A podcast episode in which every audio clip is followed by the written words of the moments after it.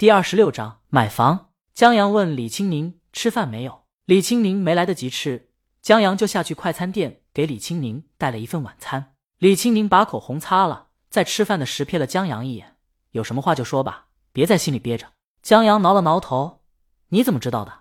李青宁白了江阳一眼，他在他面前就没有秘密。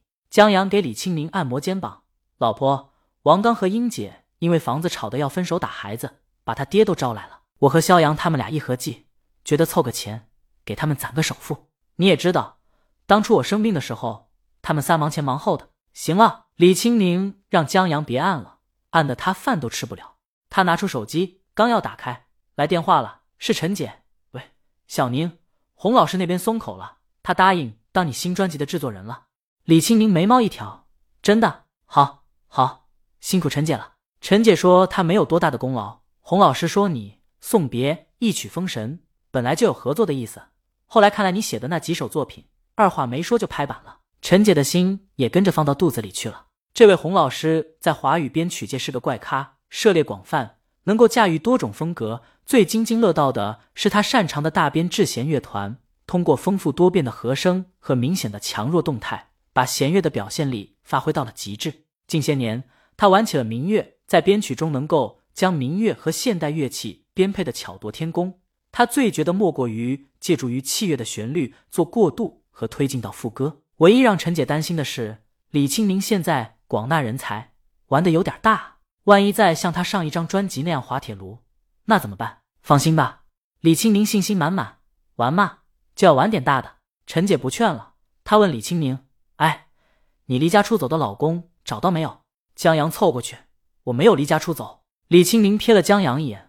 我正收拾他呢，现在敢不接我电话了？陈姐认同，这小老公就得收拾，害得你操那么大的心。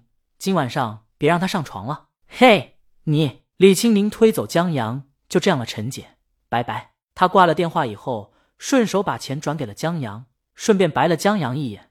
用钱就直说，不用拐弯抹角的。不知道的还以为我多小气呢。江阳看了一眼手机，不多不少，正好三万。江阳就是说道。那要不多给我点儿？李青宁从钱包里拿出一张卡，递给江阳，密码你生日，以后用钱就刷卡，这样他能知道江阳都干什么了。江阳见这卡黑不溜秋的，看起来挺好看，然后问出了李青宁一个深刻的问题：万一掉了怎么办？他是个随手放随手忘的主儿，经常是东西在手边看不见，然后喊媳妇。等李青宁把送东西放到他手上了，他才恍然大悟。李青宁不在意，丢了再补。你只要不让人诈骗了就行。他吃罢饭，洗漱过后，两人一起上了床。江阳还有些不适应，这还真是由俭入奢易，由奢入俭难。现在觉得这床小了，再不是他可以自由自在畅游的床了。别乱动！李青宁让江阳把手机拿过来。江阳恋恋不舍，我正要看你推推呢，你发什么了？李青宁怕他悄悄玩游戏，太晚了不睡觉。就你写的东西。他问江阳：“王刚他们怎么回事？”江阳就抱住李青宁，把今天这一出说了。他环顾一下这小屋子，是挺难的。我去过王刚家，在一个山沟里，夏天特别凉快，就是手机没信号。英姐不想回去生孩子，情有可原。在这儿生孩子更不现实。李青宁翻个身到他怀里，首付期房，十个月也住不进去啊！江阳不明白了，那孩子生下来，英子无非拿着孩子逼一把罢了。人之常情，大家都知道。就你啊，一层窗户纸你都捅不破。李青宁觉得老公太单纯，也就落在了他手里。江阳，李青宁问他这事儿，提醒他了，他们要不要在县里买套房子，把他父母接过去住？江阳父母现在住在城乡结合部的农村，父亲是国企工人，母亲全职在家。江阳说不用，虽然认识了就两三年，可他太懂这位便宜老妈了。他住不惯楼房，冷了怕冷。热了怕热，去我姐家照顾我姐月子的时候，正好是冬天，有地暖，她嫌太暖和干燥，头疼，嚷着要回家。何况他还是村里的特务头子，上次就在他姐家住了一个月，回去就长吁短叹，说跟社会脱节了，快要让风言风语淘汰了。连续打了好几个通宵的麻将，这才找回特务头子的尊严。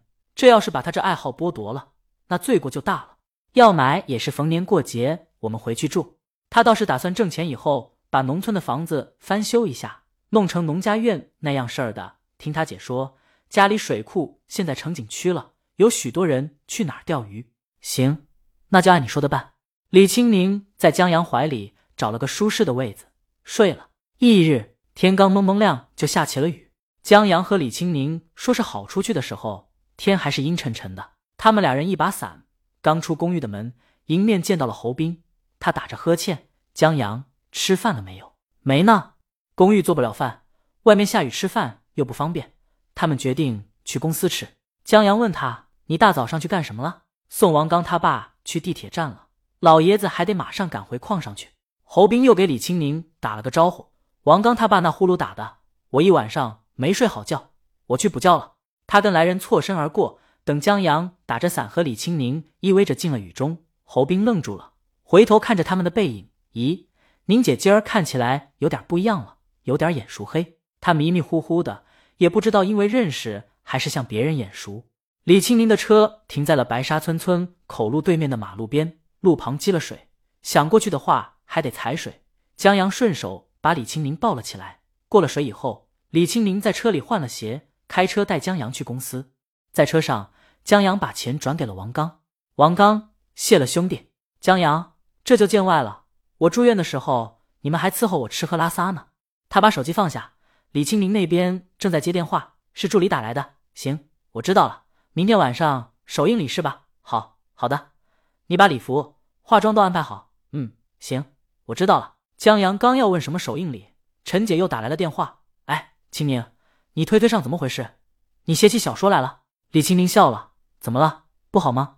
本章完。